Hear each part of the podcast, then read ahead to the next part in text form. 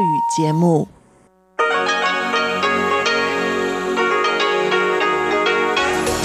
В эфире Международное радио Тайваня.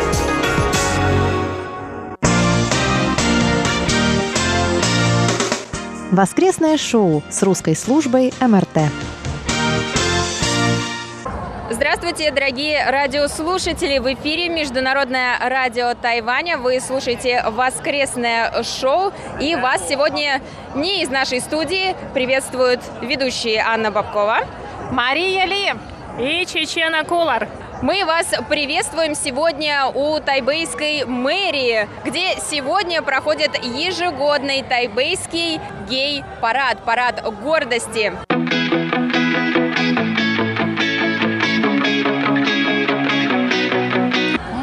Кажется, ежегодно освещаем эти парады гордости. Я помню свой самый первый гей-парад, на который я пришла, и было это очень давно, я даже не скажу вам в каком точно году, но, наверное, это был один из первых гей-парадов в Тайбэе. И он был совсем крошечный. Там э, перегородили одну полосу улицы Джунсяо Донглу в центре Тайбэя, и по ней шел такой слабенький ручеек людей в костюмах. И мне кажется, большинство жителей тогда не поняли, что это было, и решили, что, может быть, это просто парад по случаю Хэллоуина, который тоже по времени как-то совпадает, потому что весь этот уикенд посвящен и празднованию Хэллоуина.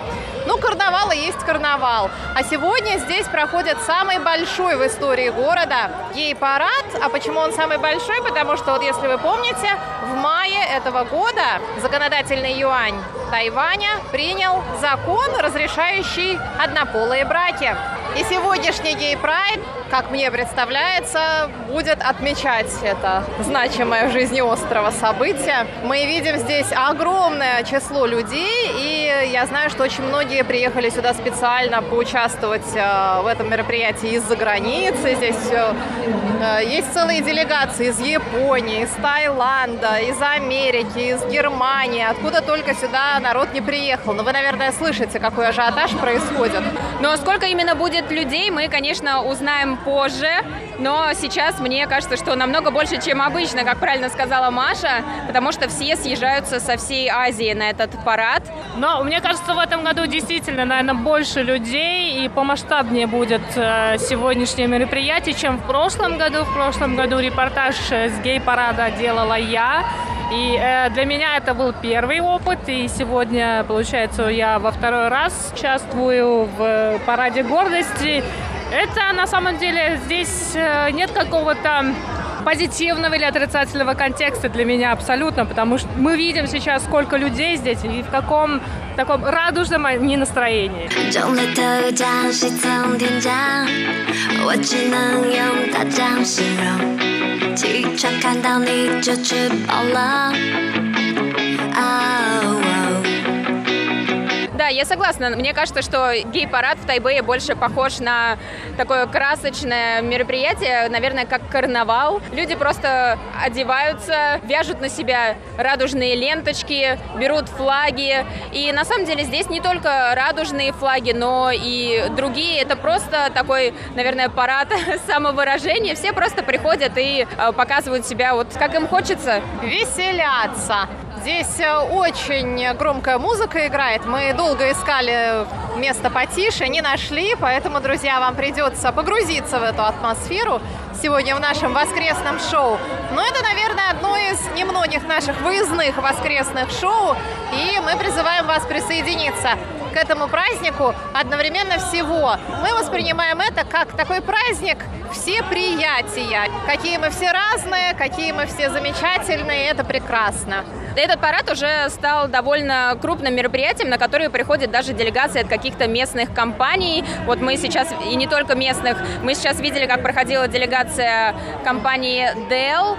А в прошлом году в параде участвовала огромная делегация от американской компании Google. Все мы знаем эту компанию, и мне даже удалось поговорить с некоторыми из них в прошлом году. И вот они сказали, что в их компании, например, очень поддерживают права сексуальных меньшинств. Но сюда на парад приходят не только сами да, представители сексуальных меньшинств, но действительно те, кто их поддерживает, или просто те, кто хотят, наверное, хорошо провести время и посетить вот такой вот карнавал. Да, я думаю, что сюда на самом деле приходят просто огромное число обычных жителей Тайбе, просто чтобы принять участие в этом празднике. Не обязательно поддержать, а просто чтобы и погулять, и посмотреть, что бывает. Помимо непосредственно парада, в этом году проводится еще и радужный рынок, так называемый маркет на площади у тайбейской мэрии. Э, разбиты шатры, там можно приобрести веера, ленточки, флажки, э, сделать себе переводные какие-то татуировки с символикой радужной. Можно какие-то книжки купить. В общем, по полной программе происходит сегодня это празднование. А после парада еще ожидается огромное множество всевозможных мероприятий, пати и тусовок.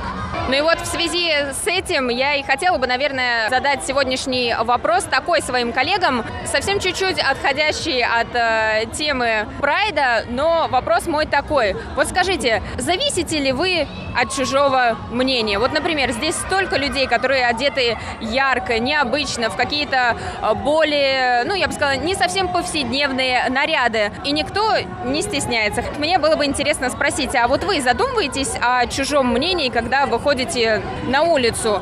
Наверное, скорее речь, конечно, про, например, одежду, да, потому что многие вот не решаются одеваться таким образом, каким им хотелось бы, да, выражать себя через а, свою одежду. Но мы знаем, ведь, наверное, у кого-то есть и дресс-код на работе, есть и дресс-код в школе, но все-таки, если бы его не было, если бы никаких ограничений не было, стали бы вы одеваться по-другому? Если у вас что-то, что вам так хотелось бы надеть, но вот осуждение общества вам не позволяет. Я очень завишу от общественного мнения, вплоть до того, что вот придя на сегодняшнее мероприятие, обнаружив, что у меня нет ничего из символики этого парада, я очень разволновалась и распереживалась и побежала искать себе ленточки, переводные картинки на щеки, наклейки, чтобы не сильно выделяться в этой толпе. На самом деле, мне очень нравится Тайвань именно тем, что здесь такого дресс-кода, как везде, общего скорее нет.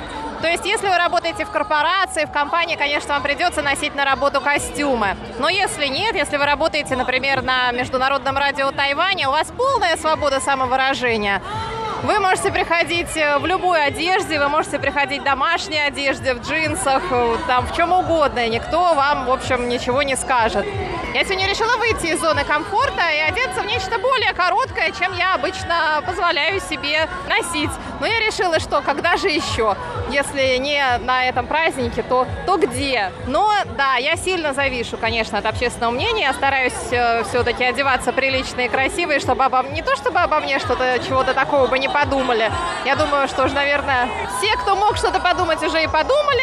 Но просто мне как-то комфортно быть в какой-то такой спокойной зоне. Я через одежду особо, ну, редко довольно самовыражаюсь. Мне кажется, что, наверное, все, кто живет в социуме, все мы зависим от общественного мнения в той или иной степени. Но сегодняшнее мероприятие это как раз место и событие, на которое можно одеться, как ты хочешь. Вот сегодня, например, я э, накрасилась очень ярко, чего я не делаю в обычной жизни. У меня розовая подводка и золотистая подводка, поэтому мне кажется, это прекрасная просто возможность, чтобы использовать всю эту косметику, которую мне собралась дома.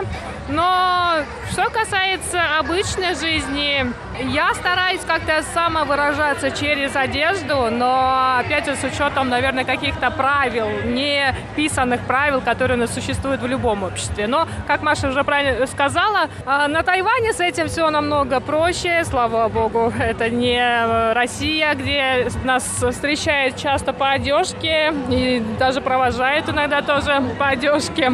Вот, на Тайване с этим все попроще. Я в прошлом очень сильно обращала внимание на то, как я одета, по крайней мере, да, вот когда я училась в школе или когда я училась в университете.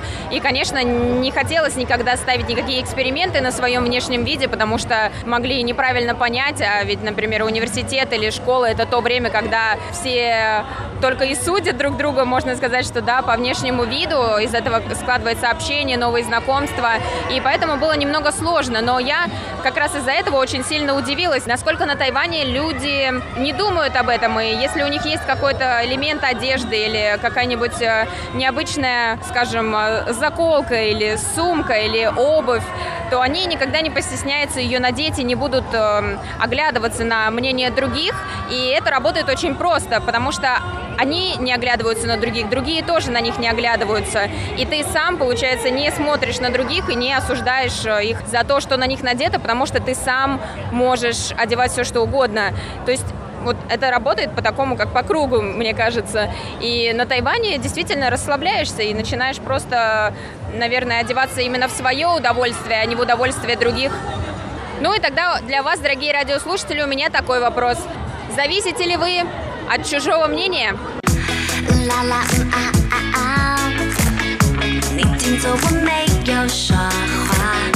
要来一片吐司吗？天笑，想要叫你闹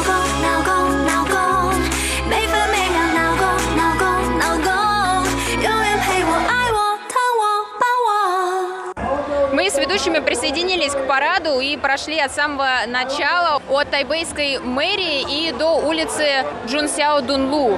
Какие у кого впечатления первые? Ну, потрясающий на самом деле парад. Тут целые улицы не стали перекрывать, перекрывают как бы половины. Для автобуса все-таки оставляют выделенные полосы, но, вы знаете, царит абсолютный порядок. Э, все соблюдают как-то и дистанцию, и дисциплину, никто ни с кем не ругается, никто никого не толкает. Даже вот когда мы попали в самую гущу парада, и было немножечко некомфортно, и хотелось выбраться, просто потому что уж очень много вокруг людей, и очень шумно, потому что на всех платформах, которые проезжают, играет громкая музыка. Но все равно мы спокойно совершенно вышли, как только представилась такая возможность. Теперь мы идем рядом, рядом с парадом, так, чтобы было удобнее на всех смотреть и всех фотографировать. А я еще хочу сказать, что впервые парад Gay Pride ЛГБТ прошел в Тайбе в 2003 году, и тогда в нем приняло участие хорошо, если несколько сотен человек, а сейчас уже по предварительным подсчетам э, в гей-параде принимает участие больше 100 тысяч человек во всем Тайбе. И девиз э, парада в этом году «Вместе сделаем Тайвань лучше». Ну, у меня только положительные впечатления, потому что все очень э, веселые, танцуют под музыку и радуются сегодняшнему дню. Вообще в сегодняшнем параде принимают участие около 180 различных организаций, групп, и они все идут вместе с парадом. Некоторые на платформах едут на машинах, некоторые просто пешком за этими машинами. И а, все в таком вот очень хорошем настроении, царит позитивная атмосфера. Ну, пошли дальше. 我的脑沟像人间烟火，璀璨发光，让我嗷呜嗷呜，恨我我就像只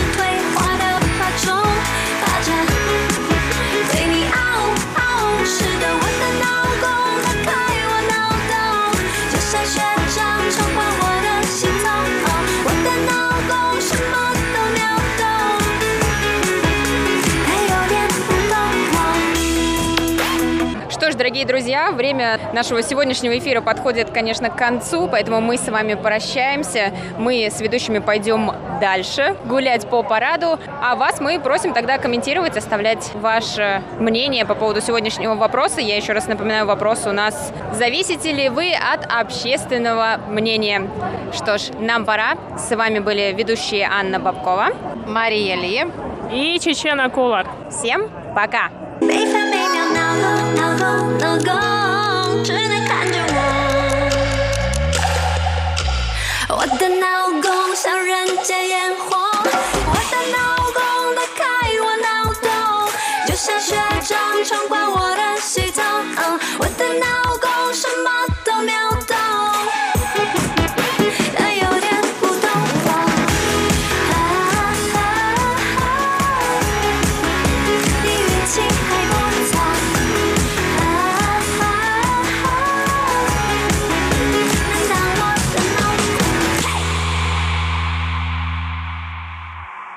Далее в эфире почтовый ящик со Светланой Миренковой и гостиная МРТ с Инной Островской. Но перед тем, как я передам микрофон моей коллеге Светлане Миренковой, я бы хотела озвучить результаты опроса прошлой недели. На прошлой неделе мы с ведущими обсуждали речь президента Цай Инвэнь, которую она произнесла во время торжественного празднования Национального дня Китайской Республики, праздника двух десяток. Вас мы спросили, понравилась ли вам эта речь. На нашей страничке в Фейсбуке 85% сказали, что речь им понравилась, и 15% сказали, что нет. Мы получили комментарий от нашего постоянного слушателя Саши Сычева. Он пишет – по-моему, президент Тайваня сказала то, что и нужно говорить, находясь на столь высоком посту. Лидер любого государства будет пытаться ободрить народ, внушить чувство надежды и оптимизма. Учитывая непростое положение страны, это более чем оправдано. Вконтакте похожие результаты. 83% сказали, что им понравилась речь президента, а 17% сказали, что нет – вот, например, хорошо вам знакомый наш бывший ведущий Виталий Самойлов сказал, что речь ему понравилась. Он сравнил ее с выступлениями прошлых президентов, например, Майндю, и в сравнении с его речью ему речь Цай показалась прекрасной и сбалансированной. Спасибо всем за комментарии. Обязательно оставляйте их под анонсами с выпусками воскресного шоу. Или если вам удобнее или хочется оставить более длинный комментарий, то пишите нам на электронную почту по адресу russ собака rti.org.tw.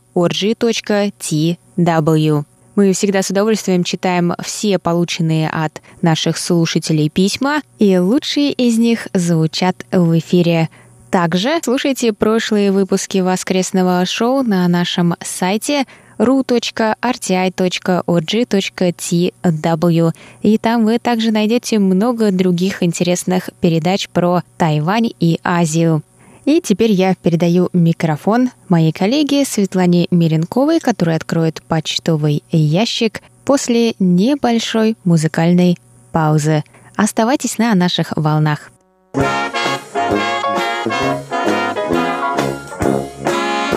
Воскресное шоу с русской службой МРТ.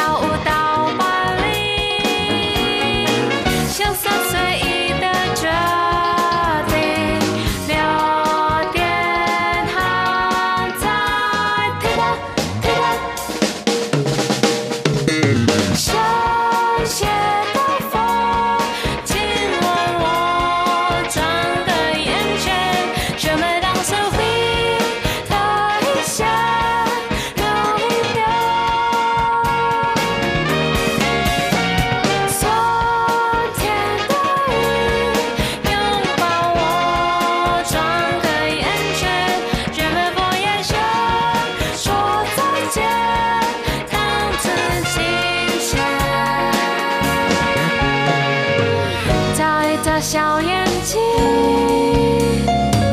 藏一藏小星星。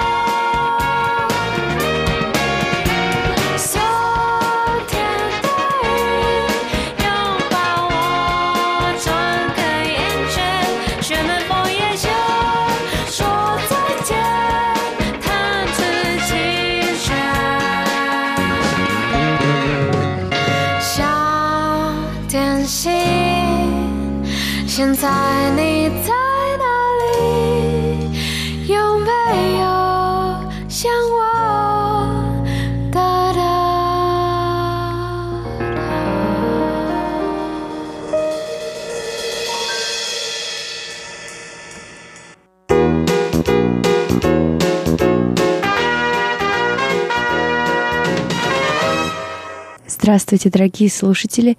В эфире почтовый ящик МРТ и с вами его ведущая Светлана Миренкова. Дорогие друзья, напоминаю, что сегодня наступает зимний период вещания. Но несмотря на это, мы остаемся на привычных частотах.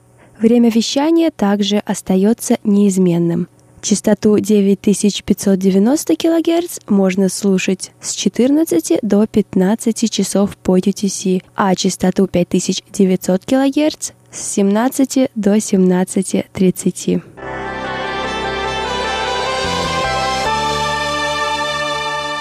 На этой неделе письма и рапорты нам написали Анатолий Клепов, Николай Егорович Ларин, Анатолий Первых, Константин Провоторов, Светлана Загрешенко, Александр Сычев, Марат Арсланов, Александр Пруцков, Никита Пугачев и Сидхарта Батачаре.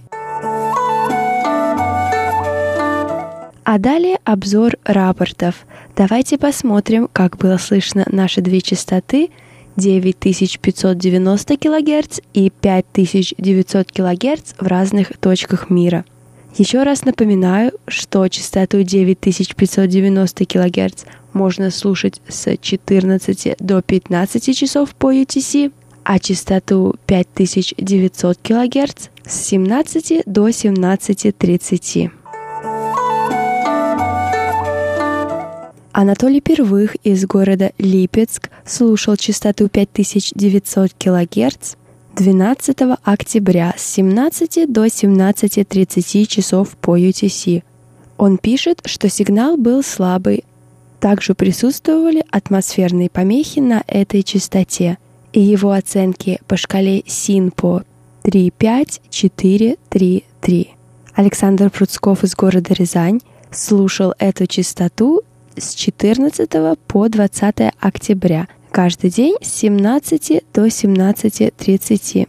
Он пишет, что 14 октября сигнал был хороший, оценки по шкале СИН по 3.5.5.3.3. Такие же оценки он поставил 18 и 19 октября. Лучше всего эту частоту было слышно 16 октября. В этот день его оценки по шкале СИНПО были 4,5, 5, 4, 4, а самый слабый сигнал был 17 и 20 октября. В эти дни оценки по шкале СИНПО 1,5, 5, 3, 1. В Подмосковье с 11 по 14 октября эту частоту слушал Николай Егорович Ларин. Он пишет, что в эти дни прием был хороший, но 13 октября имел место постоянный шум на протяжении всей передачи – 14 октября наблюдались сильные замирания. Оценки приема по шкале СИНПО 11, 12, 14 октября 4, 5, 4, 4, 4, а 14 октября 4, 5, 4, 2, 4. Светлана Загрешенко из Белоруссии, города Витебск, слушала частоту 5900 кГц 19 октября – с 17 до 17.30 часов по UTC. Она пишет, что сигнал был хороший, существенных помех от других станций не было. Присутствовали незначительные шумы и замирание сигнала. Общая оценка приема «хорошо» и оценки по шкале СИНПО все четверки. На Украине в городе Запорожье 22 октября с 17 до 17.30 Эту частоту слушал Константин Провоторов. Он сообщает, что слышимость была хорошая. Его оценки по шкале СИНПО 4,5, 4,4,4. Ну а в Индии эту частоту слушал Сидхарта Батачари. 20 октября в 17 часов по UTC он настроился на эту частоту и слушал ее до 17.30. Он сообщает, что в этот день сигнал был хороший и его оценки по шкале Синпо все четверки.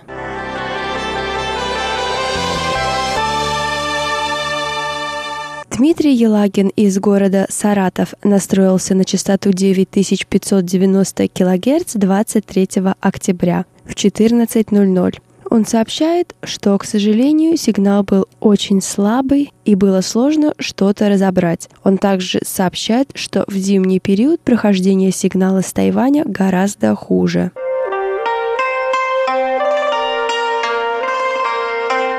На этой неделе мы также получили интересный вопрос от нашего слушателя. Никита Пугачев пишет. «Сегодня я с большим интересом и радостью увидел на YouTube промо-ролик о Тайване от Бюро по делам туризма Тайваня. Особенно мне понравились кадры с велодорожками через зеленые поля. Было ясно, что на полях представлены различные культуры, что натолкнуло меня на мысль о гречке. В Европе и, в частном случае, в Германии, гречку можно найти преимущественно в русских или международных магазинах. В обычных супермаркетах очень редко встречается данный полезный продукт. Не могли бы вы подсказать, является ли гречка популярным продуктом среди жителей острова? Можно ли свободно приобрести на Тайване гречку или перловку в обычном супермаркете? На самом деле для нас это очень актуальный вопрос, поскольку на Тайване гречку найти очень трудно. Большинство жителей Тайваня практически не знакомы с гречкой. Они лишь знают, что это составляющая гречневой лапши, но они даже не знают, что есть другие способы, как можно есть этот продукт, или как едим его мы в России. На самом деле на Тайване можно найти гречку, но она будет совершенно не такого вида, как мы привыкли. В некоторых экологических магазинах, а также в дорогих супермаркетах можно найти зеленую гречку. Но это не обжаренная гречка, и поэтому она будет зеленого цвета. Также и способ приготовления будет отличаться. Ее нужно варить гораздо дольше, чем нашу гречку. А также стоимость у гречки здесь э, очень высокая. Поэтому каждый раз, возвращаясь домой, мы нагружаем чемоданы пакетами с гречкой, а также многими другими полезными продуктами, которые невозможно найти здесь. Ну а с перловкой, я думаю, ситуация здесь еще хуже. Тайванцы о ней никогда не слышали, а также я ее никогда не видела здесь в магазинах.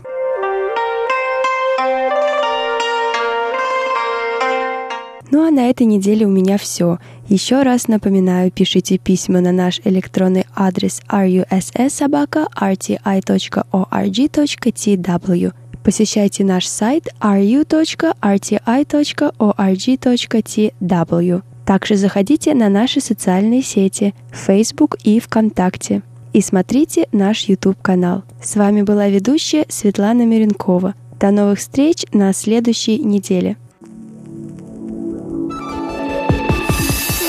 天我们没有说再见，或者遇见奇迹，让时光倒回，让我能够把错 别自盯着。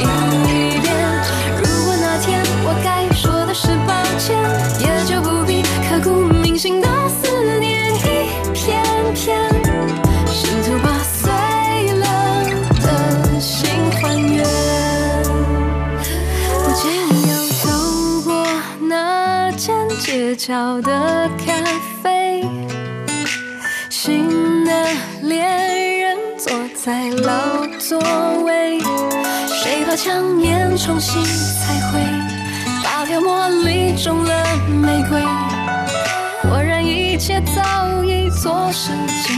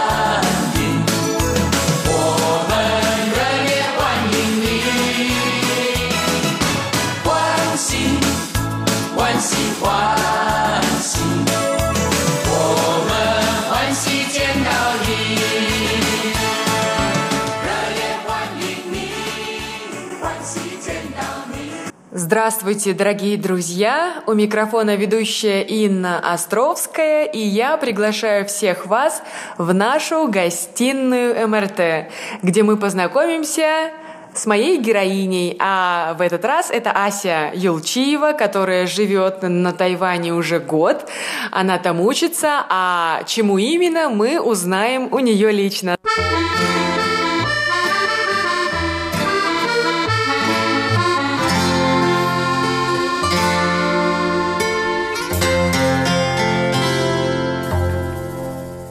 Здравствуйте, Ася. А расскажите нашим радиослушателям, как вы оказались на прекрасном острове. Хорошо. Я сейчас учусь в университете Джанджи уже второй год на магистратуре на английском языке. Программа называется «Азиатско-тихоокеанские исследования». По сути, она включает в себя аспекты экономики, политики, истории Тайваня. В основном это Тайвань и ближайшие страны, то есть Юго-Восточная Азия, немножко Китая, немножко Восточной Азии. Ася, ну а... кем вы видите себя по окончании такого факультета? Знаете, а, так получилось, что в этом году я начала писать работу дипломную уже, и она посвящена тайваньским юэнджумин, то есть аборигенам. Мне кажется, то, что в дальнейшем я буду также работать с этой областью, то есть, возможно, это будут не тайваньские аборигены, в частности, но какие-то нас меньшинства и организации, то есть НГО, которые занимаются помощью им или какими-то культурными вопросами. Как... Такого рода деятельность. Как здорово, как интересно. Ася, в общем, видите себя в будущем в ООН? А, конечно же, я думаю, что это будет слишком... Нет, не ООН, потому что поменьше. Поменьше формата. Хорошо. Давайте э, выясним. Э, китайский язык вы учили в России? Да, в России. Я училась в МГЛУ в Москве.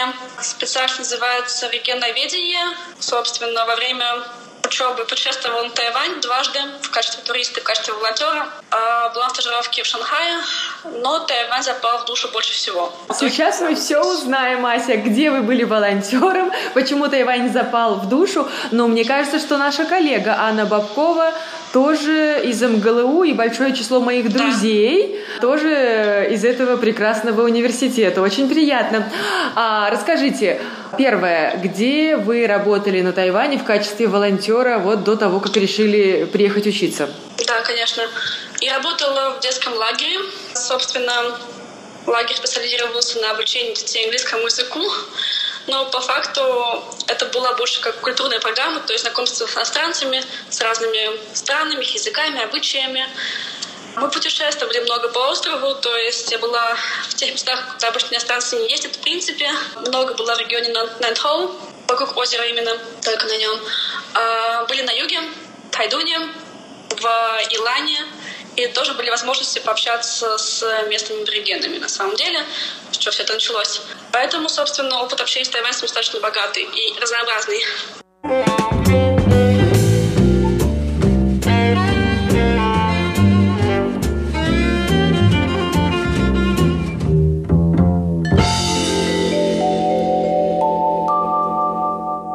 Вопрос за вопросом возникает у меня в голове, но начну с э, того, что вы были на стажировке, как я поняла, в Шанхае, и можете сравнить да. шанхайскую жизнь с э, тайваньской. Вот что общего, какие различия? Мне кажется, то, что Шанхай чем-то похож на Москву в плане ритма жизни, возможно, уровня цен.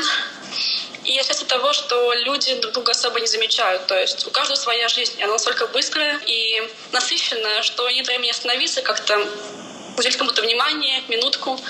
А тайваньцы же очень дружелюбные, очень радушные, что чувствуется как э, в общении с обычными людьми, как, э, так и с друзьями, с теми, с кем ты уже общаешься какое-то время.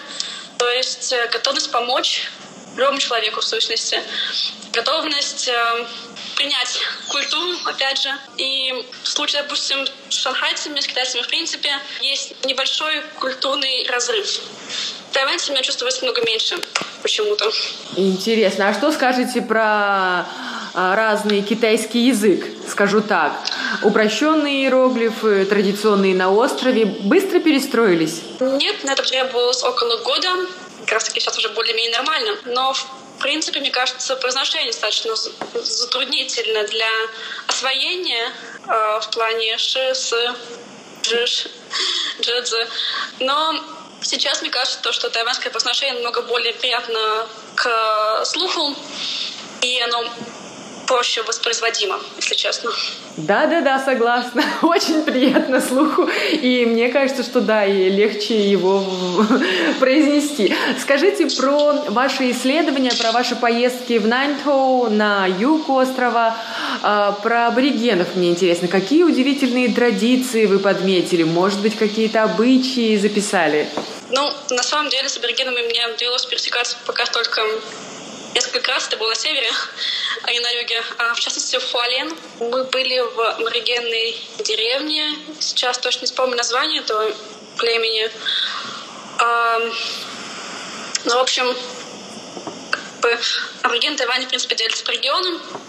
Соответственно, у Хуалена есть небольшая группа аборигенного населения, там проживает уже спокон веков. Я могу описать внешне, но не могу вспомнить название, к сожалению.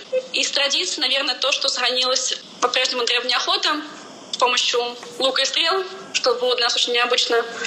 Традиционные блюда тоже отличаются от типичной китайской кухни. И, ну, собственно, внешний вид тоже очень привлекает внимание. Не только э, внешность как таковая, но и одеяние. Даже необычное.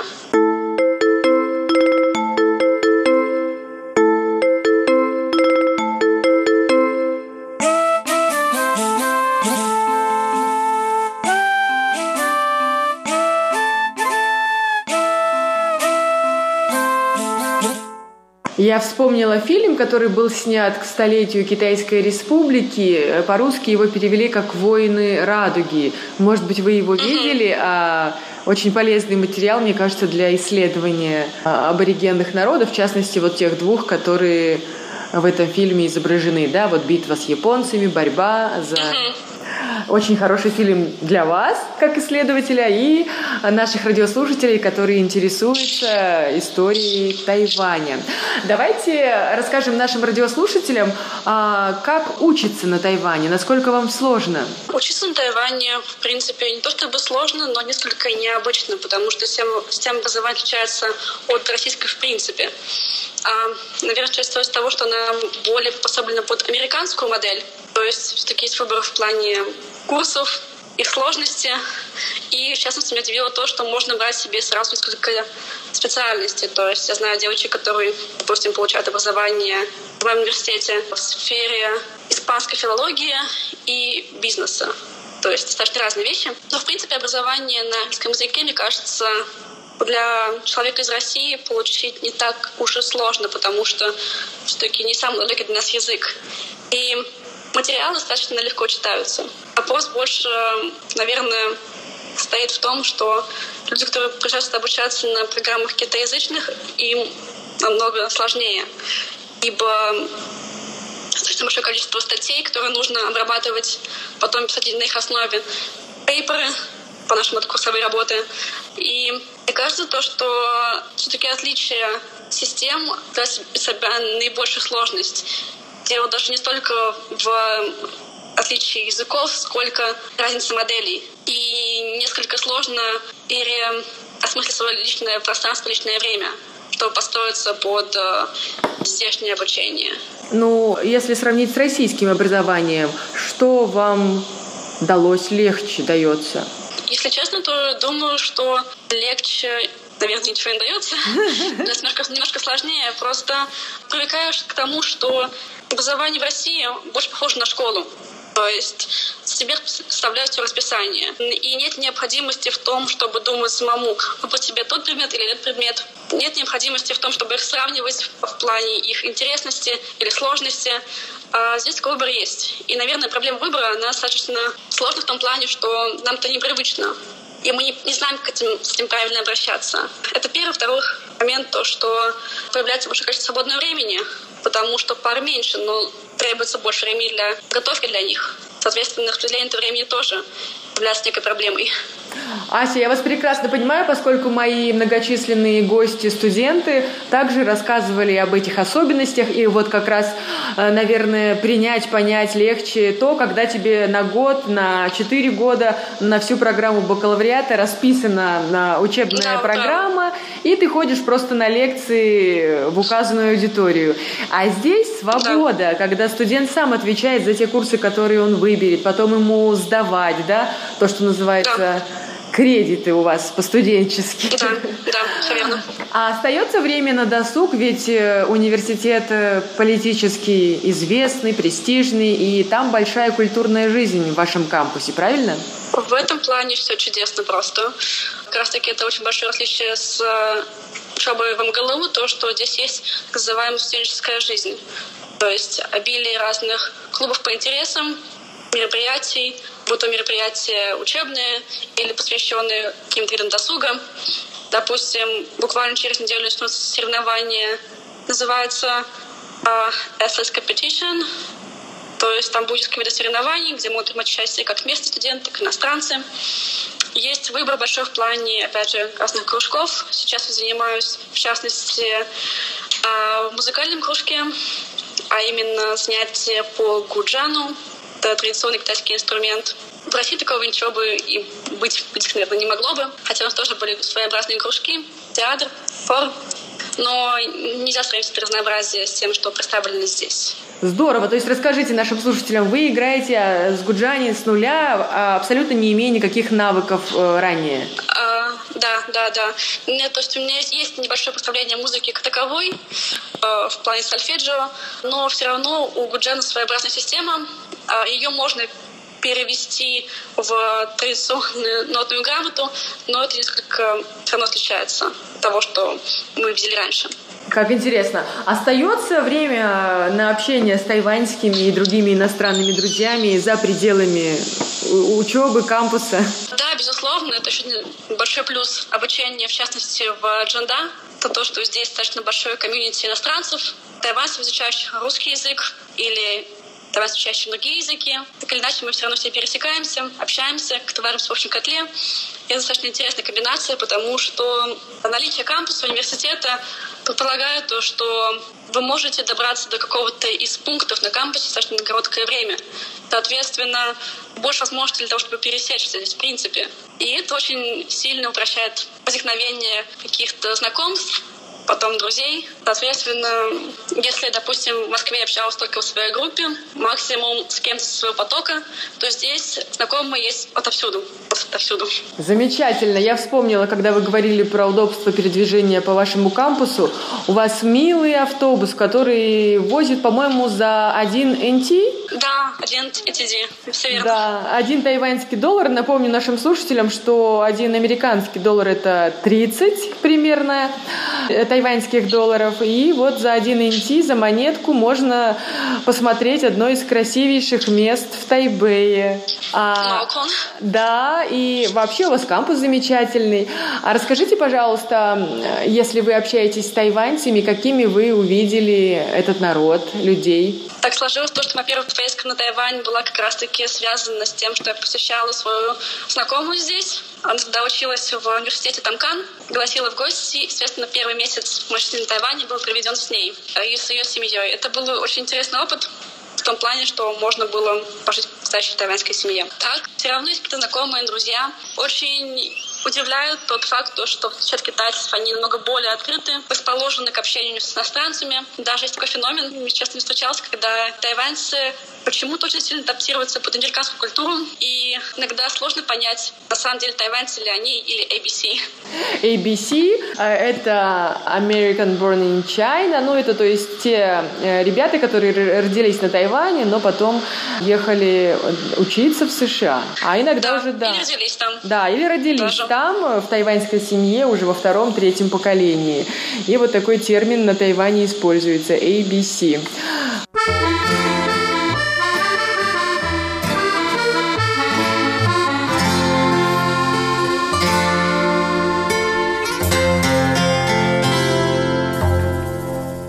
А скажите, пожалуйста, есть уже в Тайбэе любимые места? Да, пожалуй, так можно назвать несколько мест. В частности, это Маокон, потому что находится достаточно близко. Это просто невероятная природа, красивейшие виды. На самом деле, Тайвань очень сильно привлекает тем, что здесь доступ к таким природным местам, как водопады, горы, пляжи намного ближе, нежели в случае с Россией. То есть, допустим, чтобы добраться из Москвы до Сочи, требуется, кажется, полтора дня на поезде, а четыре часа на самолете. Здесь же все будет рукой. И мои любимые места, наверное, больше даже не в Тайбэе, сколько за его пределами. Ян Миншань, Байшауань, это пляж на севере, Лондон, Dragon Caves, где можно заниматься снорклингом, прыжками со скал. Затем мне безумно нравятся горы, я была уже на Алишань, опять же, потрясающее зрелище. А, хочется вернуться.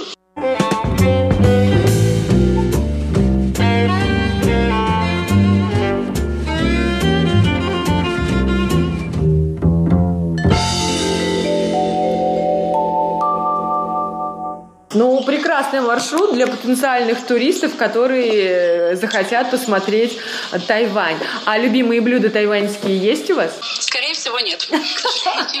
Почему? Это большая, большая, большая проблема для многих нас на Тайване. Возможно, я говорю так не за всех, потому что люди разные, но я просто сужу по своему комьюнити маленькому на кампусе, что возникает проблема с выбором еды. И обычно, мы выходим за пределы кампуса, чтобы что-то поесть, будь то ланч или ужин, то особо никого нет никаких идей, потому что не то чтобы ничего не нравилось, но еда очень необычная, и к ней сложно адаптироваться. Поэтому мне она нравится, в принципе, я могу ее есть, но не то, чтобы это вызывало безумный восторг. Ну вот как-то мне получается уже не первое интервью, когда люди, живущие на Тайване, вот не подружились, да, с тайваньской кухней, хотя э, есть и те, которые любят даже вонючий тофу.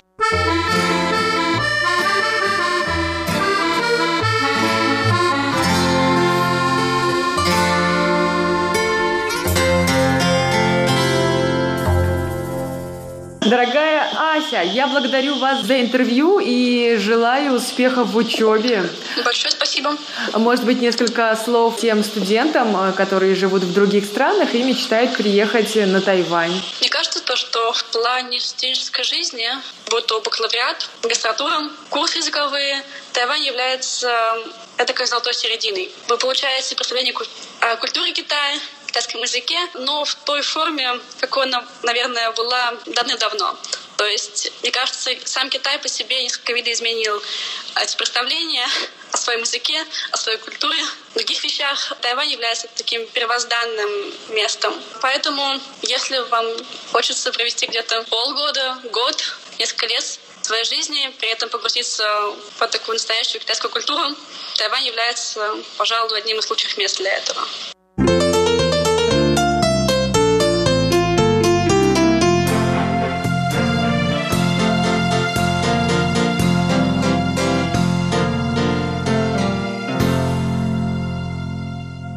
Спасибо, Ася. Дорогие друзья, это была передача «Гостиная МРТ» с Инной Островской, в которой живущие на острове э, русскоговорящие э, студенты, бизнесмены, преподаватели рассказывают свои тайваньские истории.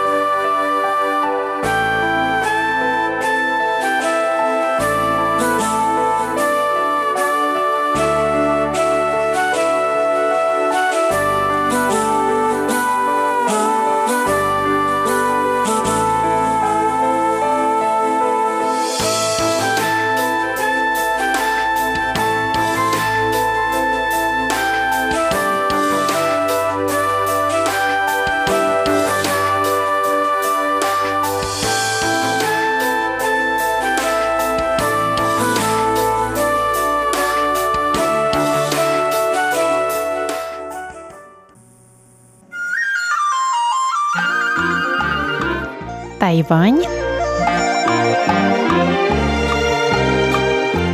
и тайваньцы. В эфире Международного радио Тайваня передача «Тайвань и тайваньцы» у микрофона Мария Ли. Наши постоянные слушатели помнят рассказ о проходившем в конце июля в Тамканском университете международном семинаре «Политика жизни, политика света, гуманитарная дипломатия и еврейские исследования в Восточной Азии». В семинаре принимали участие ученые, эксперты Тайваня, Израиля, Японии и других стран. Прошли видеоконференции по скайпу с дочерью тайваньского дипломата Хэ Фэншаня и сыном японского дипломата Тиуны Судихары. Оба дипломата выдавали евреям въездные визы в годы Второй мировой войны. Среди докладчиков семинара был Яков Романович Зинберг, профессор университета Кукусикан, Токио. Мы связались с Яковом Романовичем по скайпу и попросили его рассказать нам кратко о содержании его доклада. И сегодня я предлагаю вашему вниманию вторую часть нашего интервью.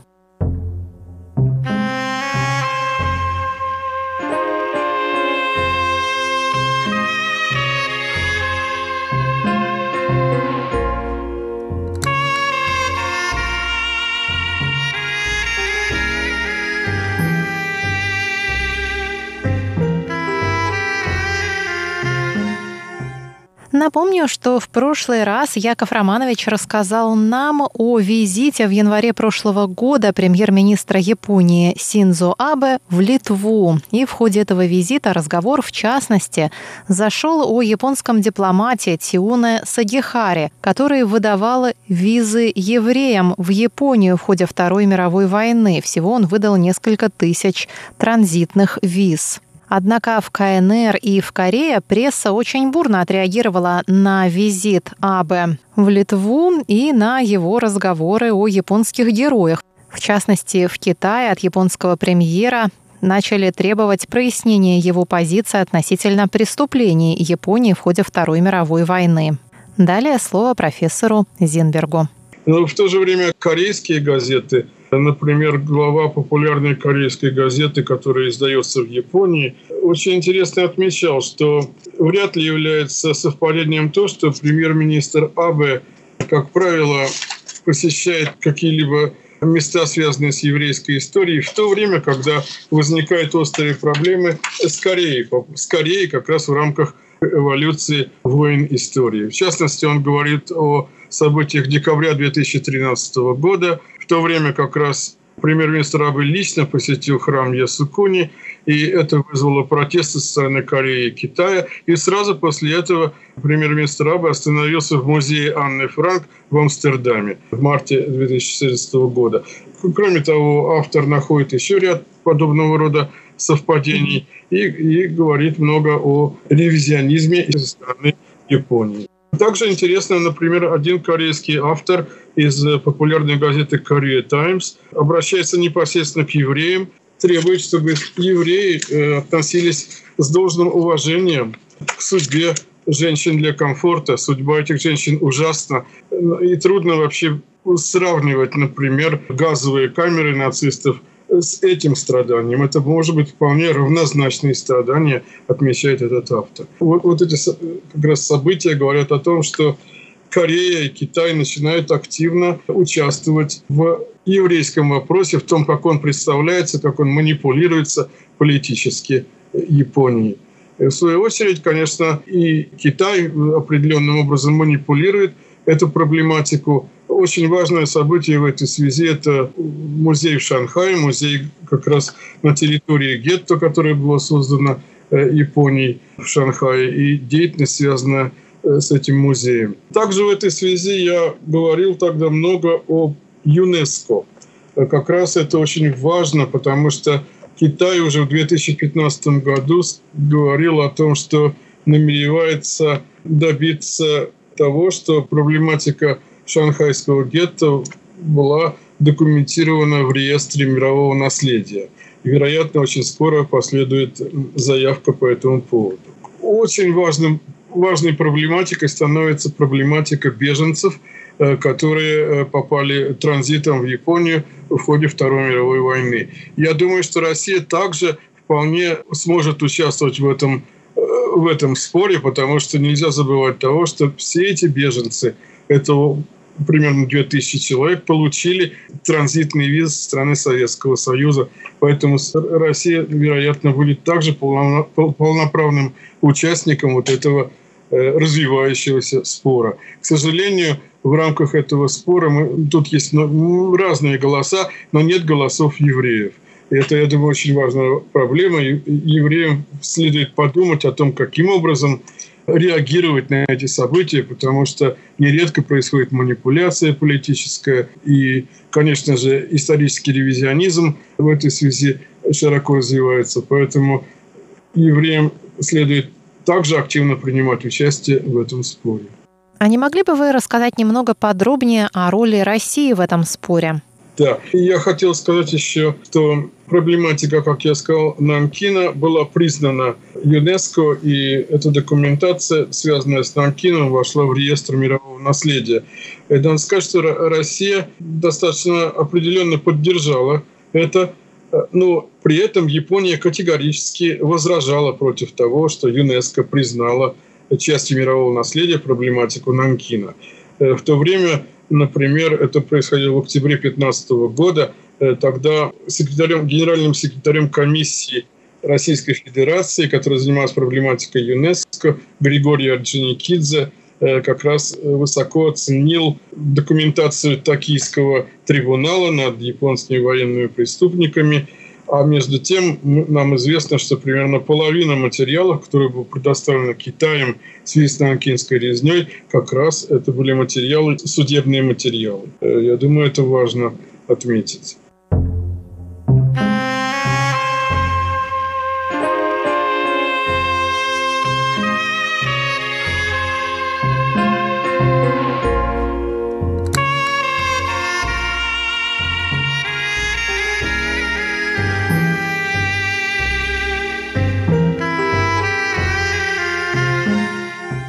Напомню, что с нами на связи из Токио профессор университета Кокусикан Яков Романович Зинберг.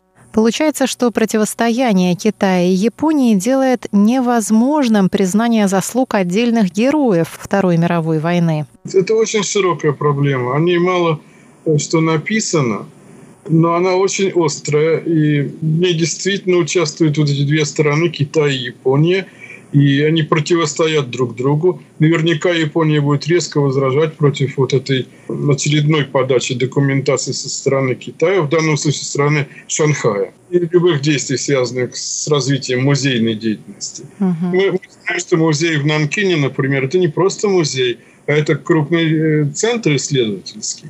И там, например, берут интервью у, у, у людей, которые еще помнят эти события. Э, я думаю, что вот это будет очень-очень-очень серьезным политическим событием. Очередные шаги Шанхая, муниципалитета Шанхая по поводу как раз э, поиска регистрации проблематики еврейского гетто в Шанхае в реестре мирового наследия. Еще раз, еще раз подчеркиваю, что Россия в этом будет полноправным участником, потому что беженцы из Польши, они попадали э, в Литву, а оттуда приезжали в Москву, из Москвы ездили, ехали во Владивосток. Многие там проживали долго, не могли получить вообще никакой въездной визы никуда. И мы знаем, например, о нескольких сотнях таких беженцев, которые были в конечном итоге доставлены на советском рыболовецком судне непосредственно из Владивостока в Шанхай, не заезжая в Японию, потому что Япония уже отказывалась их принимать. Даже эти события, они еще не описаны, но очень важные события. Так что это очень острая полемическая сфера в целом, которая, мне кажется, только будет развиваться и не в лучшую сторону.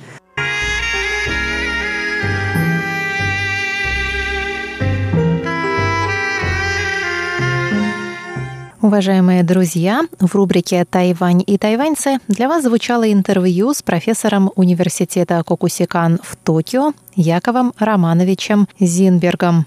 Интервью провела Мария Ли. До новых встреч на волнах русской службы Международного радио Тайваня.